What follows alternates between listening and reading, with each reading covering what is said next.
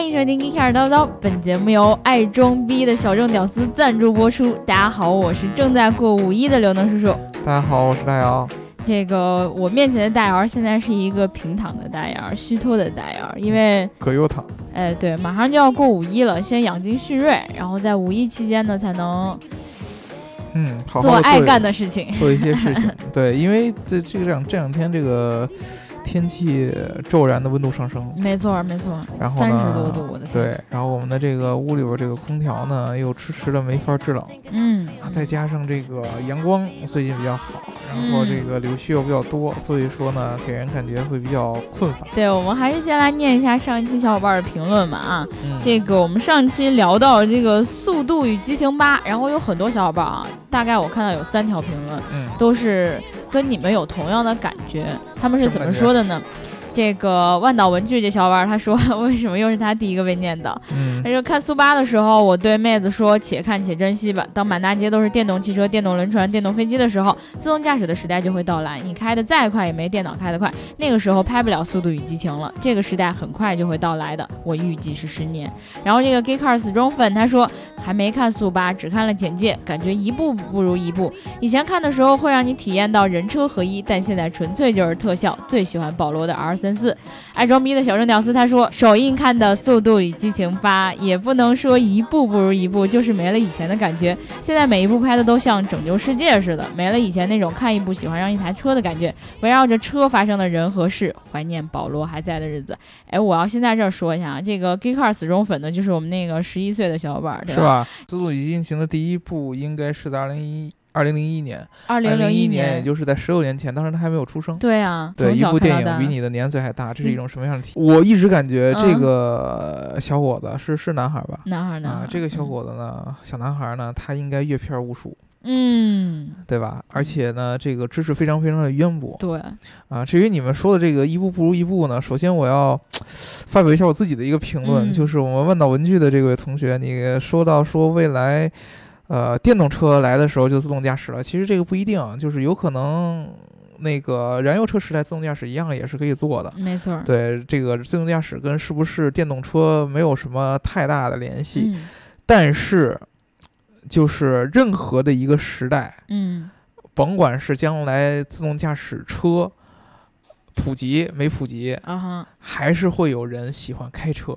这个是没错。比如说坐在我对面的这位姑娘，我喜欢的是飙车是吗？对，还是会有人会喜欢开车的。嗯，就是就相当于现在已经没有人会去把马当做一个日常的交通工具，哎但是还是会有人喜欢骑马。对，就是可能以后呢，开车就不再成为一种工具式的一种技巧，就是我为了要从 A 到 B 而学习嗯开车。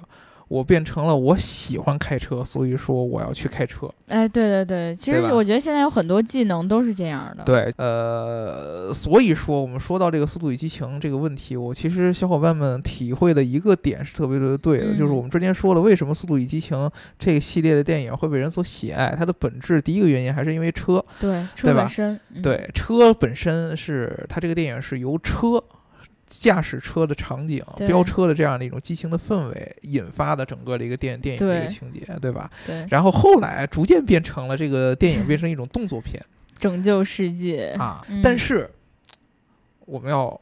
肯定的是，你不能否认这个趋势。我反而觉得，它其实就像汽车行业的演变一样嗯，啊，就是越来越科技化，然后呢，越来越大众化，把你信仰给击破呢，让它变成更多人的信仰。嗯，啊，然后我们今天聊的这个其实就跟这有关系，就是原先我们的汽车行业的爱好者嗯，是有一个非常非常特定的人群的，我就喜欢车，然后我喜欢的品牌也就是这些汽车的品牌。哎，就感觉很纯粹，你有没有觉得？对，嗯现在呢，我发现一个问题，哎，就我喜欢科技，嗯，好像我也会跟车有一点关系了。没错，因为其实你看，咱们作为媒体这个角色就很特殊，是。我们不是汽车媒体，也不叫科技媒体，我们是汽车科技媒体，对对吧？我记得大伟老师之前刚来公司的时候，大伟老师其实是一个正宗的科技爱好者。哎，对了，啊，他喜欢手机，包括这个好多的电子产品，对对对，啊，然后他喜欢一些工业设计，嗯，啊，其实这个都是一般情况下，你常听到这个科技发烧友去说的事儿，对，包括我在内，我也是一个科技发烧友。对我，我每次听到你们俩聊天的时候，都会特别懵逼，因为你们总会聊一些什么 芯片啦、键盘啦。对呀、显示器呀、显示器啊，显卡呀，我的天啊！对对，可能一般的呃汽车爱好者，他们聊的更多是排量，就是你像嗯书记和 bin 扬他们聊排量啊、对，啊发动机涡轮增压呀转速啊、扭矩、扭矩，啊、轮胎啊这样的聊的会多一些。而我们其实我跟大白平常聊的更多是科技产品。对，呃，这个现在这两个概念已经越来越怎么说呢，在融合过程当中。或者说，或者说，我觉得可能不是说他们他们在某些程度上融合，而是说他们都在同一个产品里体现了出来。是以前的很多的科技行业的巨头、IT 行业的巨头开始在汽车领域内有所作为。渗透进来了就，对，比如说，其实我们以前一直说的谷歌，大家都知道嗯，对，啊。这个非常明显的一个对，例子。谷歌大家都，知道，对，就是以前你说提起谷歌是无法跟汽车连接在一起的，嗯，现在你提起谷歌，哎，大家好多人都知道自他做无人车，对吧？对？他他他底下的 Waymo 做无人车，然后他跟主机厂、跟汽车厂商有合作，嗯啊，然后还有以前就是我跟大白老师以前常会关注的公司，我们之前在那个装电脑的过程当中，嗯，会涉及到几个核心的硬件，哎，第一个叫做主板，嗯啊因为我第二我老听过那个主板烧了，呃主板烧了，对，嗯或者说回家跪主板啊。嗯，主板是整个电脑的一个核心的板材，就是啊你往后，它算不算底层建筑？对，主板就是一个最底层的一个建筑，嗯你往后所有什么内存啊，然后我们往后说了要 CPU 啊，嗯，然后显卡呀，都要插在这个主板上面。这个主板就相当于女生的这一层底妆。对，就是你的 那个 BB 霜之类的这些东西，然后打粉底对，啊打一层底的，先 BB 霜，然后再打一层底，然后这这样的感觉，然后剩下的东西都往上铺。那么我们现在用的大部分的这个台式机，嗯，其实呃，包括笔记本电脑，其实好多都在用的所谓叫集成显卡。嗯，对对对对，有独立显卡跟集成显卡的对，别大部分尤其是现在大家我们用那种办公用的便携式的这个笔记本，都是这种集成显卡。的，对，啊呃，它其实已经让这个独立显卡的概念在现在这个新的这帮科技爱好者当中已经不是那么很明显了。但是嗯。我们这一代都是知道，以前在台式机的时代，你要想嗯。玩游戏，你是必须要有一个独立显显卡，对。对，这个显卡的核心芯片叫做 GPU，哦，大家都听说过 CPU，叫做中央处理器 （Central Processing Unit）。嗯，中央处理单元对，啊啊，然后大家都知道英特尔是做 CPU 最牛的一个公司啊。之前可能我们那个时代的人还知道有叫 AMD，对吧？哦，但是如果说你提到了 CPU，提到英特尔的话，那么你在提到 GPU 和显卡的时候，你就要想到 NVIDIA，就是英伟达啊。这个两个公司可能是我们当时传电脑的过程当中能记住的最多的，呃，或者说见的最多的两家公司之一。那英特尔做不做 GPU？现在的你的这个笔记本电脑当中的所谓的集成显卡，嗯就是英特尔做的、哦，啊。它做 CPU 的同时，它也把自己的 G P，呃，它把 GPU 的功能集成到了它的这个整个 CPU 当中，所以叫做集成显卡哦，啊，啊。那么英伟达就是说我 CPU 做不过英特尔，是肯定嗯做不过英特尔了。桌面级的 CPU 做不过英特尔，那我就是深耕于 GPU 的领域，GPU，因为这个世界上总有人。喜欢去做这种视觉处理相关的东西，比如说我拍电影加特效，对对对，啊，我需要有一个非常非常强大，比如说 PS 需要有非常强大的图图像处理性能，然后玩游戏嗯。也同样需要非常强大的图呃图像处理技能。嗯。所以说呢，行业中分成了这两派，就是也不能说两派，就是两个嗯。非常明显的功能模块。CPU 是一个整套计算机的中央大脑对，GPU 呢是 GPU 呢是呃 Graphic Processing Unit 图像处理单元，是专门负责处理图像的。嗯好多人其实，包括我以前我也想不明白，就是为什么要把这两个东西独立出来对呀，啊？CPU 为什么不能把这个游戏的这个图像处理也给也给包含在内，也给干掉？嗯啊，为什么一定要？当时想的好像是就是独立显卡，把它这个单独给我花一笔钱买一块显卡，它 嗯，应该是性能会比较强，比没有这个显卡都让 CPU 做肯定是要强的。对，但是为什么会出现这样？我一直想不明白的。现在不一样了，现在英特尔和英伟达这两个公司都开始进入汽车行业。嗯包括我们后来手机兴起以后，做手机中央处理器出名的高通，一样也去进进军汽车的这个行业。为什么他们两个能进来？因为汽车现在也需要中央处理的芯片。嗯啊，之前呢，我们电脑知道电脑需要有中央处理器 CPU 和 GPU，CPU 负责处理这个非常大的，呃或者说不是就特别特别难的计算任务，哦然后 GPU 呢负责同时处理大量的简单计算任务。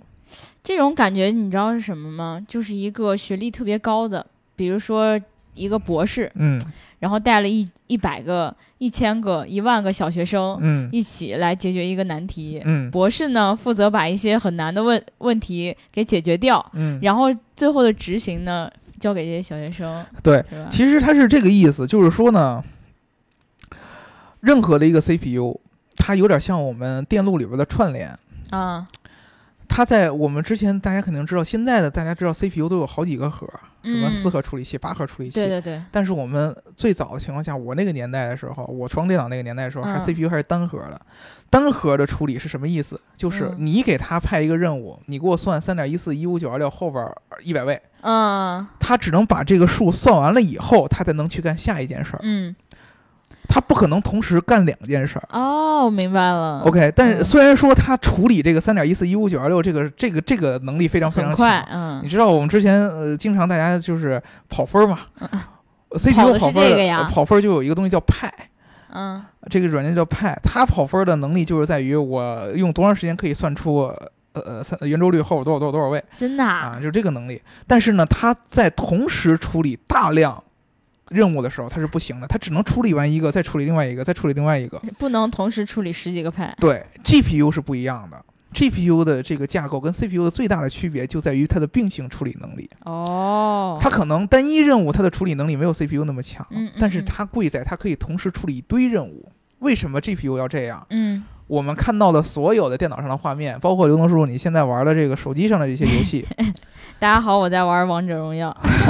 对吧？你们有愿意跟刘能叔叔玩的，开开黑店的，对吧？虽然，说我现在都不玩游戏了，但是所有的游戏它的动态的画面都是无数个静止画面拼在一起的。哦，所以是需要它同时来把这些东西处理在一起。每一个画面，比如说你你画面当中，你现在看到一个电影，或者说你看到一个动画，嗯这个动画当中有一个人在往前走，嗯他其实走的这个过程当中是无数个定格画面连接在一起的。啊，哦快速的帧数这么着切嘛，就是我们之前我们在每一张纸上画一个画面，然后你一翻，它就动起来了，是一回事儿了。每一个画面都需要单独做做渲染。嗯什么叫做渲染？你的这个屏幕上有无数个像素点，啊，就跟你在手机照相的时候告诉你一千三百万像素一样，电脑也是有无数的像素点，每一个像素点上显示什么，这是 GPU 来决定的。每一个像素点上显示什么，你你能想到每一个画面都是无数啊，这好几千万个像素点。分别显示不同的画面，然后最后拼在一起的。哦，然后在这一个一个瞬间，你要重复的渲染无数多的画面，哦，才让才能能让这个动画动起来。我的 GPU 好牛逼啊！啊这些单一的像素点，每个单一的像素点显示什么，都是需要 GPU 单单独对它渲染的。你想想，同时一个画面需要渲染多少多少个像素，它需要同时处理这么多，这个事儿。对于 GPU 来，呃，对于 CPU 来说，虽然说处理起来非常简单，但是它无法同时处理这么多像素嗯嗯嗯，啊，也无法同时快速的渲染这么多，因为它必须得渲渲染完一个像素，再渲染下一个像素，再渲染下一个像素。嗯 GPU 是有无数的流处理器，就是你可以把它想象无数个小核，嗯，它有能力同时渲染一堆像素点。嗯。啊，这个是 GPU 跟 CPU 的区别嗯。啊，所以说我们现在才能看到说越大的这个游戏。画面越好的游戏，它又越需要更强的 GPU 去渲染它，是这样没错。因为它每一个像素点需要你渲染的能力会更强嗯。啊，就相当于如果你让一个画师去画一个整幅一个壁画的一个画，他只能先画完这个部分，然后再画下一部分，然后再下一个部分，他一一辈子他可能就画这幅画。嗯。但是如果说你要一百个画师同时画，OK，它它的效率就会更非常非常嗯。非常高。GPU 就是专门来干这个的。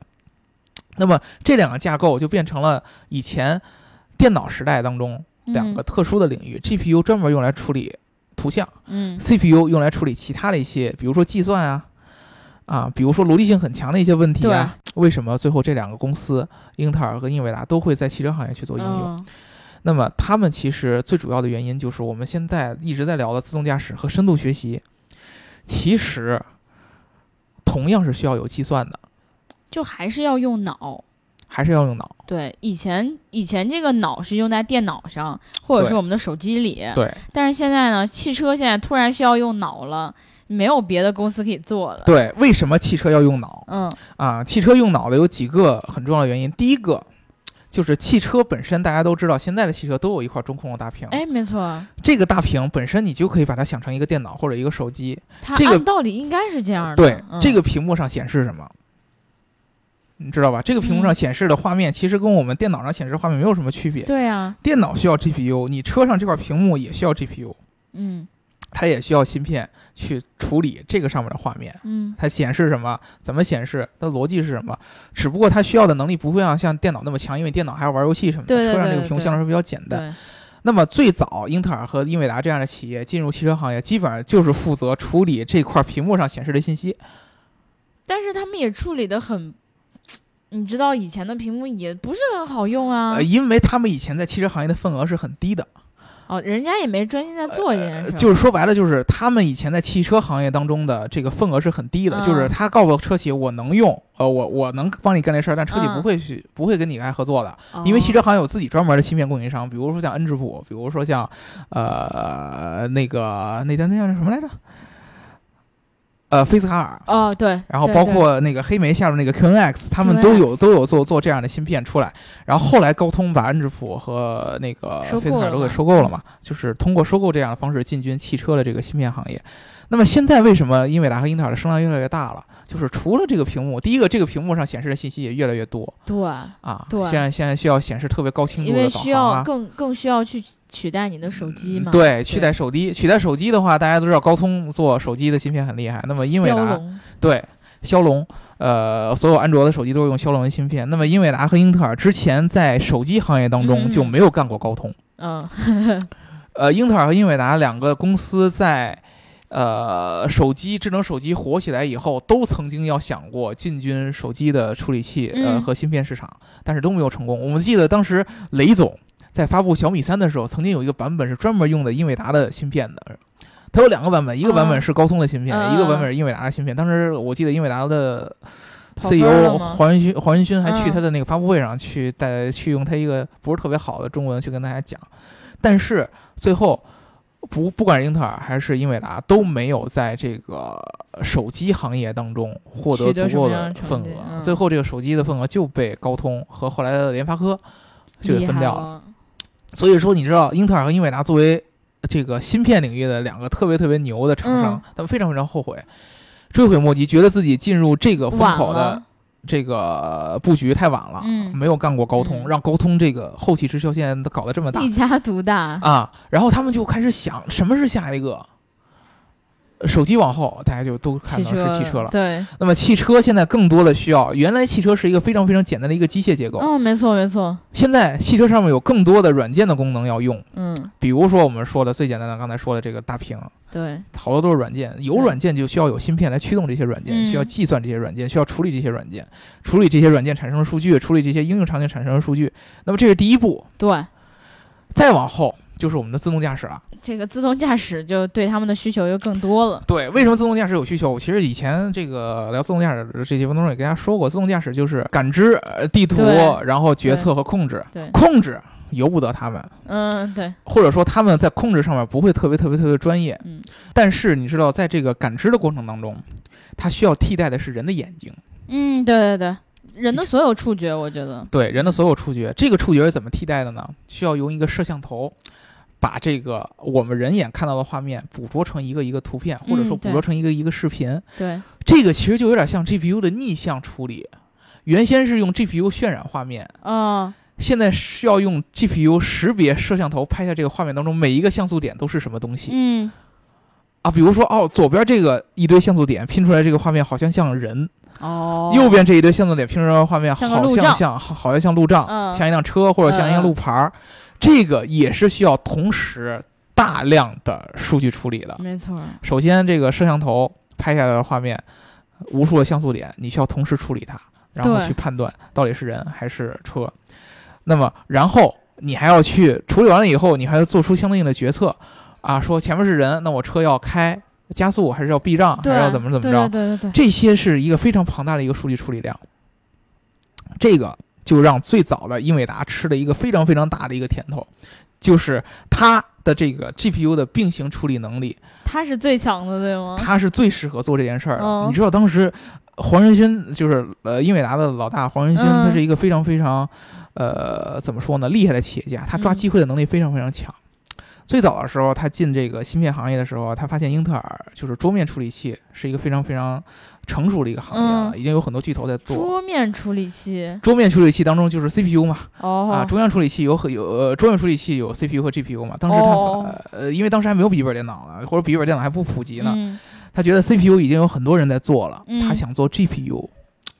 他 GPU 做，他发现一般原先的 GPU 没有人把它往深了，或者说往特别特别特别发烧那个领域去做。大家就觉得做到这儿能用，差不多觉得这个东西，你说玩游戏谁会去说将来特别特别在意，或者说游戏怎么会成为一个特别特别强的市场？哎，对，啊，但是老黄想的就不一样，老黄觉得所有人都会有追求美的这种想法。对，我希望在我的电脑上看到更美、更接近于真实的画面对对对，啊。然后他发现，哎，最早就是尤其那些游戏开发者，然后那些拍电影的嗯，这些人，就是娱乐行业，他们会对画面追求特别特别特别高。所以他就深耕在这一块儿。他就想，这帮人的需求是越能做出真实的画面越嗯好，那么越要追求真实的画面，越需要有更强大的 GPU。嗯，他就把这帮人的需求无限的扩大，让他 GPU 的能力越来越强，越来越强。这就是为什么他后来成为了呃被人起外号叫做那个呃核弹教父嘛。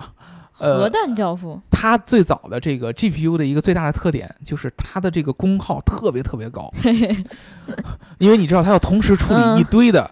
渲染一堆的像素点，嗯然后这个渲染的渲染的功能还特别特别的重，因为小学生都饿了。对，因为因为你越来越多的这个游戏的画面越来越好，越来越好，嗯你渲染的每一个像素点渲染的渲染的好几层好几层。第一层是最基础的一个画面，第二层你要比如说把头发丝儿给显示出来，第三层你还要加光亮，第四层你还要加阴影，呃这这这无数无数的渲染越来越重，越来越重，越来越重，它的功耗越来越高，越来越高，越来越高，嗯，导致它的这个显卡和它的 GPU 变成了整个电脑当中最耗最耗能的、最发热的那一个部分。能就跟核武。器一样，所以嗯大家给它起名，它研研研究的不再是显卡，变成研究核武器了。对，经常会有可能就是你的电脑最先烧的那一个，或者最先超微 GPU，烧了，对，就不是主板烧了，嗯就是因为 GPU 过载烧了。嗯，嗯，然后导致你的这个电脑出现问题。啊，好多这些发烧友都是为了玩游戏啊，我我我能跑得动最好的。画面最好的游戏，就证明我装这个电脑牛逼，对对对吧？大家都是这样的方式。那么现在这个自动驾驶出来了，同样需要有同时处理一堆数据的能力。对，老黄又敏锐地感觉到了这样的能力。哎呀，我这个手机上面就摆了一道了，因为手机上面它就没做过高通嘛。但是汽车行业和这个汽车行业自动驾驶背后隐藏人工智能，都是需要有同时处理大量数据的能力的。对，这个数据绝对不可能让你先处理第一波数据，再处理第二数据，再处理第三波数据它。必须要在短时间内快速大量的处理所有接收到的信呃，息。对你需要短时间大量的做出决策。对啊，人是有这个能力的，我们可以一瞬间做出一堆判断，对对吧？虽然你不知道脑袋里能同时想好多件事儿。对，你可以你可以一瞬间做出一堆判断，对啊，我可以一瞬间又口渴又肚子呃又肚子饿，哎然后又对又想上厕所又想上厕所，对，对，然后你可以有一样的同时这样多的预警。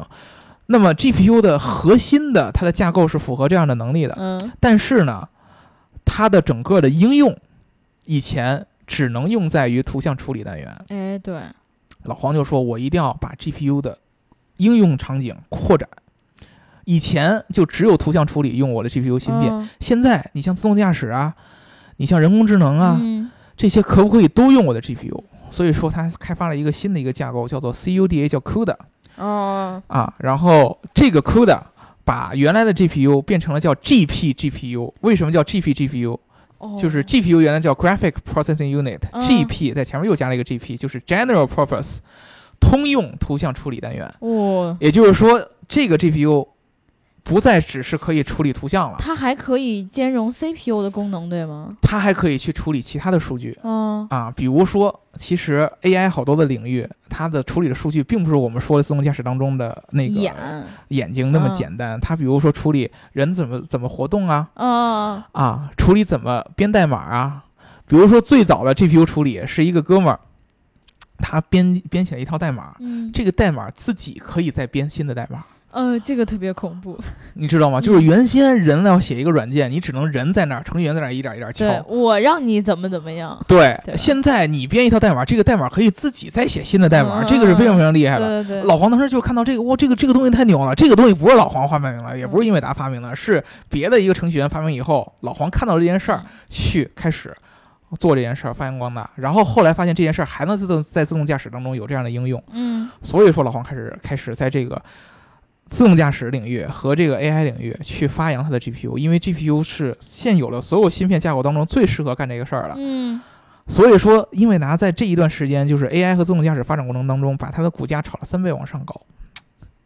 你想，原来你就是一个做显卡的、对，做游戏的，啊，你现在又可以做呃人工智能，又可以做自动驾驶，你还可以做什么 VR、AR，这些都是游戏有关的嘛。但是你哦自动驾驶、人工智能这个，你你的市场潜力太大了，且可股价怕炒上去。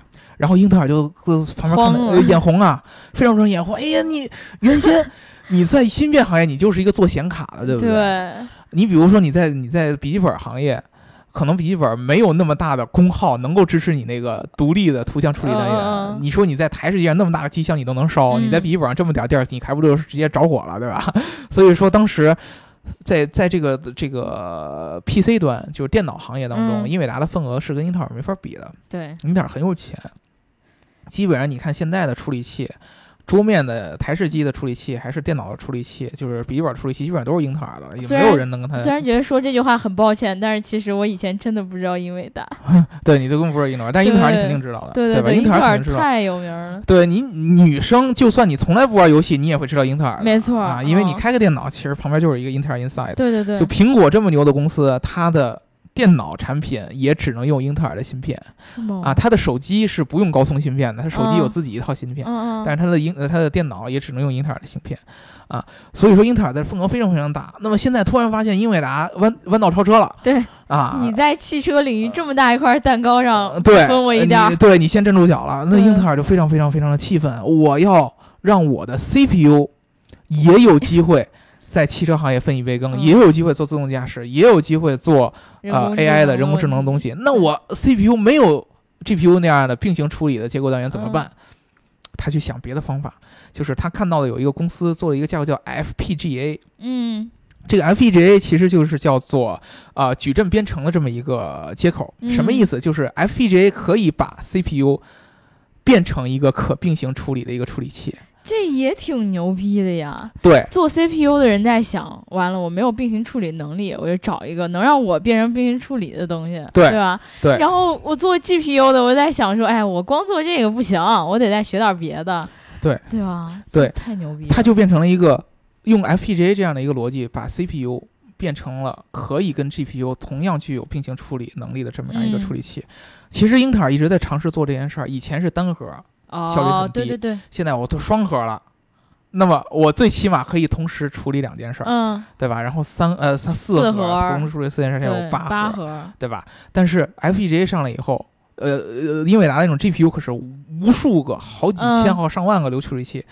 那么它 FPGA 出现以后，可以让英特尔有这样的能力去做这件事儿了。嗯而且在有一些大的计算处理过程当中，FPGA 的这个功耗是要比英伟达的这个 GPU 要低的。咦，你知道我们之前做过这个无人车，就是有用这个英伟英伟达处理方案的、嗯解决方案的，就是它的这叫 Drive PX。嗯，Drive PX 二是一套基于 GPU 的一个呃无人驾驶的一个超级电脑，对对对，它放在一个后边，它其实就跟一个机箱一样，一个小机箱，嗯，就跟我们这个录音台似的这么大一个小机箱。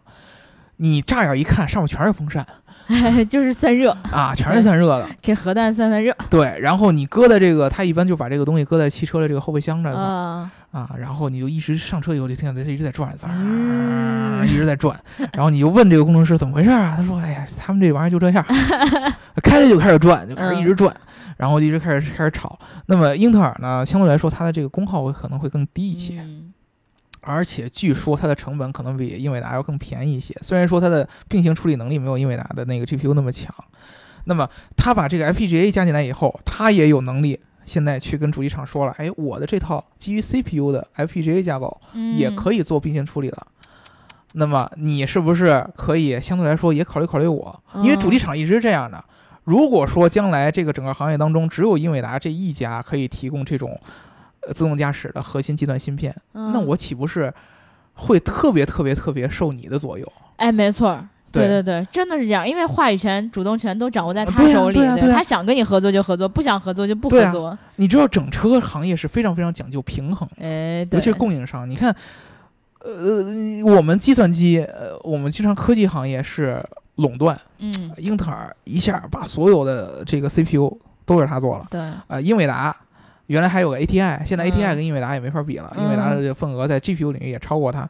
你汽车行业很难想象这样的，说我想要要要一个技术，只有一个人可以给，那这个人岂不是他说什么就是什么？对啊，他不给我就不给我了。这很恐怖，因为汽车行业其实它有时候量是很大的。对，如果说一个供应商，出了问题，那其实他自己后果很大。而且供应商，非常非常多，他必须要有足够的话语权，把这些所有供应商都能给控制下来。对，那么，英特尔和英伟达如果能是一个二选一的这么样一个形态的话，嗯他就可以，比如说跟英伟达说，哎，我今天跟英特尔谈了谈，对对对对对 然后跟英特尔说，哎，我今天跟英伟达谈了谈，你知道？吗？他这个就是一种控制供应链的一种特别好的一种嗯情况，所以说这都是这样子。对是一种相生相克的感觉，嗯你知道吧？所以说呢，这样的情况给汽车行业一个非常大的一个主动权嗯啊！以后我再也不用说特别特别特别的跟着老黄走啊，跟对英伟达走，求着跟你合作。求着跟你合作。其实英伟达刚出来的时候，它跟无数的车厂达成了合作，就是因为非为常大的主动权。就是因为你想提 AI，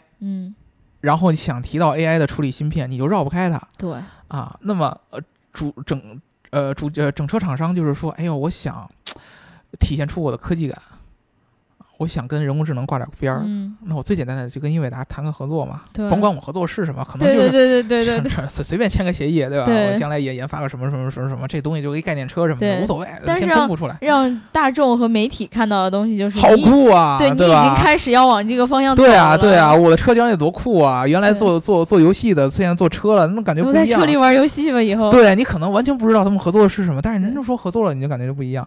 那么现在其实英特尔加进来以后呢，他们更多的就是在落地产品上会有更多的选择了。嗯，对啊，呃，反正这个对整个的这个汽车行业呢，会是一个非常好的一件事儿。但是其实我们也能够看到，就是就是，很多时候这个汽车行业真的发生的那种变化是你想象不到的。对，你以前觉得这种，你是一个科技爱好者，你是一个科技迷，你爱的东西永远就是你手上拿的手机、电脑，或者说现在有一些什么无人机啊这种东西，让你觉得很有意思。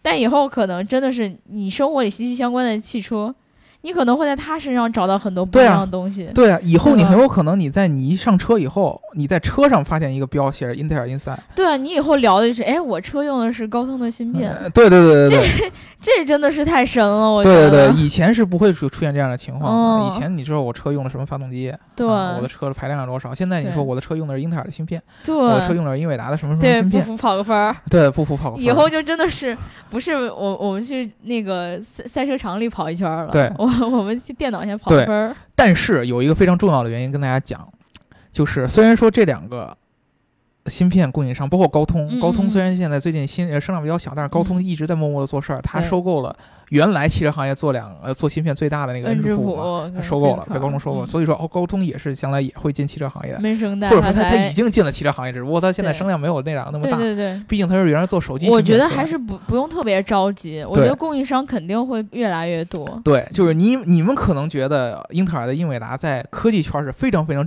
知名的巨头公司，IT 公司，但是在汽车供应链当中，它只是一个很小的一个零件供应商，它甚至都没有办法算到 Tier One 里面。它不是 Tier One。我们之前讲过一级供应商、二级供应商，像博士啊、大陆这样一级供应商，为汽车厂供应所有汽车上的零件。对，你想要啥我都有啥。都给你，什么车窗啊给你对，HUD 啊给你对，啊，座椅给你方向盘，啊，刹刹车给你嗯，啊，转向给你，什么都给表盘啊，仪表盘什么都给，供应一堆。那么英伟达和英特尔只能供应它汽车当中的这个处理芯片，没错。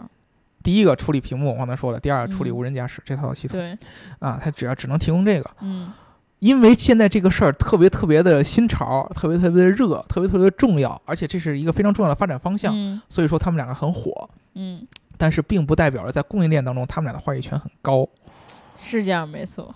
因为你知道，汽车是不能轻易的过热和烧掉的，对对对对对，哎，知道吧？你电脑其实很简单，哎，你我经常以前会发现，比如说我有时候我会陷入这个坑，你知道吗？嗯有小伙伴会出现这样的坑，嗯就是不是特别专业的人，希望就是比如说我五千块钱，啊，我想装一台玩电脑的、玩游戏特别特别牛的一台电脑。最简单的一个方式就是不太懂的人，就是把所有的钱，大部分的钱都花来买显卡卡上，。哎，这个我真的是有经验，呃，对吧？对你都不知道我经验哪来的吧？其实我当时挑电脑的时候是自己挑的，嗯然后我就上网去查了很多的资料，嗯然后其实我是不太需要玩游戏的嘛，嗯然后我就当时就对比。玩游戏你就要有独显，然后嗯独显应该买多大的，对应该怎么怎么样，有多强。对我想说，哎，不需要不需要，那就看下一个。但是那会儿其实我研究了很多。对，当时你还是买笔记本电脑，笔记本电脑毕竟他们是组装好了，它不会有很不合理的地方。但是哎如果说你自己存电脑，你自己选用什么显卡、选什么芯片的时候，就会出现啪一下就。烧了。就是你用了一个特别特别强的一个呃显卡，嗯它的功耗其实是非常非常高的。啊，然后呢，你用了一个电源嗯是是比较便宜的，因为你大部嗯分钱都用在显卡上，你电源没法买特别特别好的。嗯然后你会发现这个电脑根本就启动不了，甚至说这个电电源用了一段时间就烧了，就受不了了。了。因为它的这个整个显卡的这个功率太高，你的电源嗯根本就支撑不住。对你电源很便宜，但是你显卡特别多，根本支撑不住。然后你电脑就会有可能过热，你的散热系统也过、嗯也也也接受不了，就过热，然后你电脑就会频繁的重启。因为不敢想。每一次过热以后，电脑只能通过重启来自我保护。你在嗯开车过程中，这个是无法想象的。嗯如果开着开着车，然后芯片说过热了，然后我要重启，嗯，那是不可能的，对吧？你在自动驾驶过程中，我芯片过热了要重启，这是不可能的。突然就想到咱们在那个车展上直播的时候，然后嗯刘老师手机 S 七 Edge，嗯，然后那个突然就过热了，就因为直播了很长时间，嗯当时这个对比特别明显。然后因为那个 C 的用的那个手机不是七 Plus 嘛，嗯，然后也会容易很烫，嗯但是刘二那个手机就烫了之后就摸起来特别烫，并且会重启。它显示它把所有的软件都退掉了，就是就是不让你用了。嗯然后你短时间内还打不开那个 A P P，对它是说显示说因因为过热，所以启动了保护程序，不让你用。对，这个就是其实最早你说哦苹果它那个架构跟那个安卓架构的一个重点区别，苹果在这个优化上非常非常强的，哦，导致我不用那么发烧，嗯嗯嗯，也可以达到一个比较好的软件运行效果。嗯这个其实是在车当中会更加复杂对，啊，因为车当中有更多的芯片，有而且更多本来车的很多部分已经很热了，已经很热了，它其实要求更严格，稳定性要求更高。对对对，所以说呢，整个的这个英特尔和英伟达这样的芯片公司，它还需要跟 Tier One 合作，因为 Tier One 更多的和这个主机厂，它更多知道这个车里边有这么多规矩，有这么多毛病。有这么多坑合是会把所有的这种优缺点集中在一起，对然后去挑一个最好的解决方对，案。所以说呢，将来你们会有一天看到有英特尔 Inside 这样的这样的东西出来。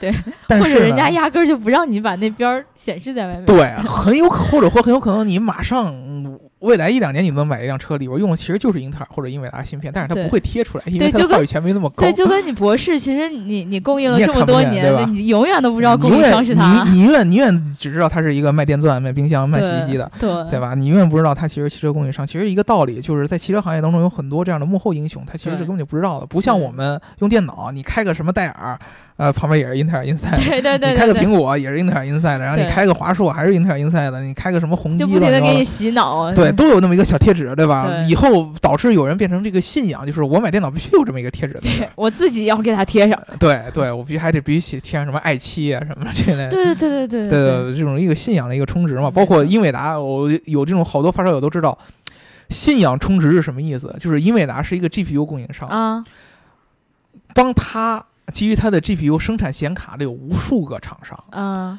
但是英伟达每年出一个新的 GPU 新的型号，比如说 GTX 一零八零，嗯嗯嗯它会选择一个几家，就是官方指定的显卡制造商，嗯，帮他制造一个叫做公版显卡。公版显这个显卡上面会写上 GTX 这样大 logo，有时候还会一个灯条，这个东西叫信仰卡。就是英伟达官方认证的显卡，这是叫信仰卡。哦啊，然后它的规格是英伟达自己规定的，你必须按照我这个规格来生产。嗯还有一些其他呃显显卡制造商制造的叫非公版，就是我嗯自己可以根据你的这个 GPU 做一些变频，比如把你的频率变一下啊，嗯把你的显存大一下啊。嗯啊，这个英伟达是不管的，但是英伟达认证那一些官方的公版的显卡都叫信仰卡，啊就是我服英伟达就要用英伟达的官方认证的信仰卡来，这个卡一般都很贵，你知道吧？这这上面有英伟达自己的 logo 的，这就变成一个信仰充值。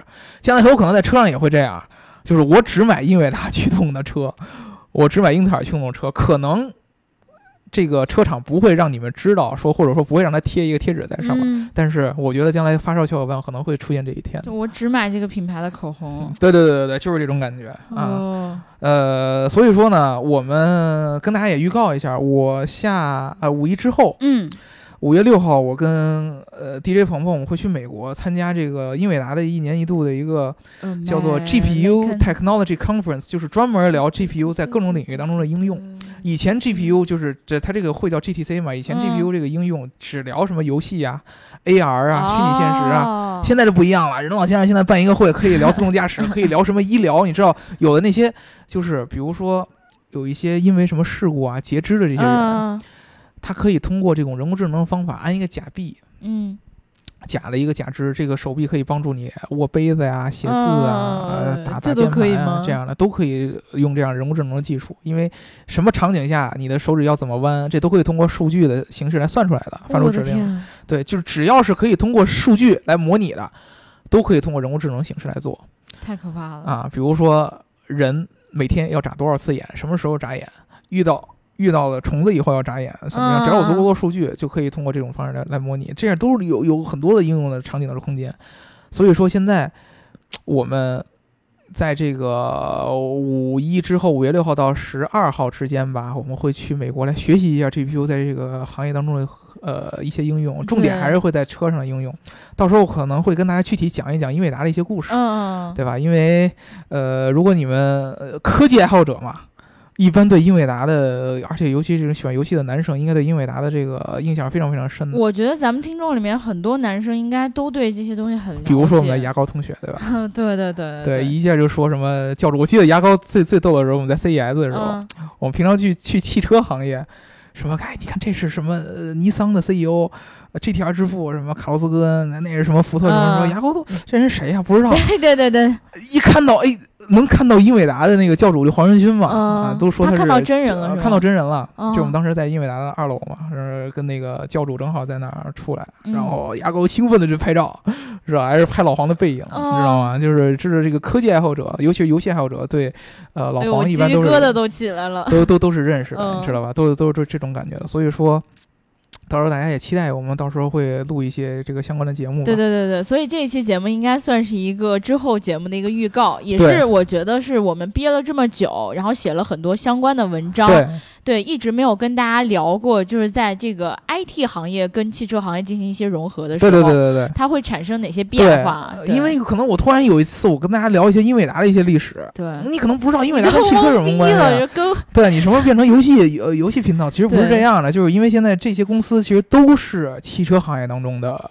呃算是一环了吧，或者说一个参与者了。你知道，对于很多女生来说，就是我好不容易搞明白了汽车里的这些东西，对，机械上的我我差不多有所了解了，嗯，然后突然一下你告诉我说，现在这些芯片公司开始进军这个汽车行业了，对你，又开始要从头学这个芯片的知识，对对对，就不一样。这个人就是我。吧 对，好不容易把发动机弄明白了，现在要开始弄弄芯片了。对对对对对，所以就是真的是，我觉得男生喜欢的东西其实有共同点，对，其实复杂，没别的。对，其实我特别希望大家，尤其是这个以前的这种科技爱好者啊，能跟我们在底下互动，就是你们印象当中英特尔、英伟达在你们脑海当中是什么样子的？对然后你希望在英伟达那个活动当中，你去了解一些什么？比如说 GPU 的哪方面的应用？对，我们虽然说我们主要去听汽车有关的，但是有时候可能游戏，因为我自己肯定是会听喜欢到也也也没准也可以去看看，对吧？对对对，嗯，而且这个这这些公司之后会做成什么样？你希望他们做成什么样？对对对希望他们在整个行业里发挥多大的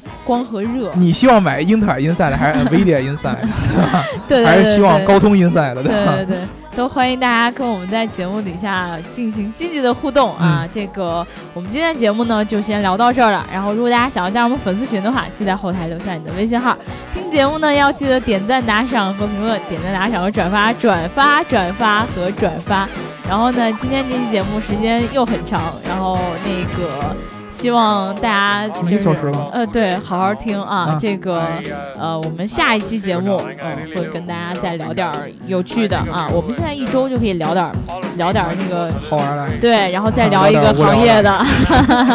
嗯，对啊，那好了，那今天就这样啦，祝大家节日快乐，拜拜。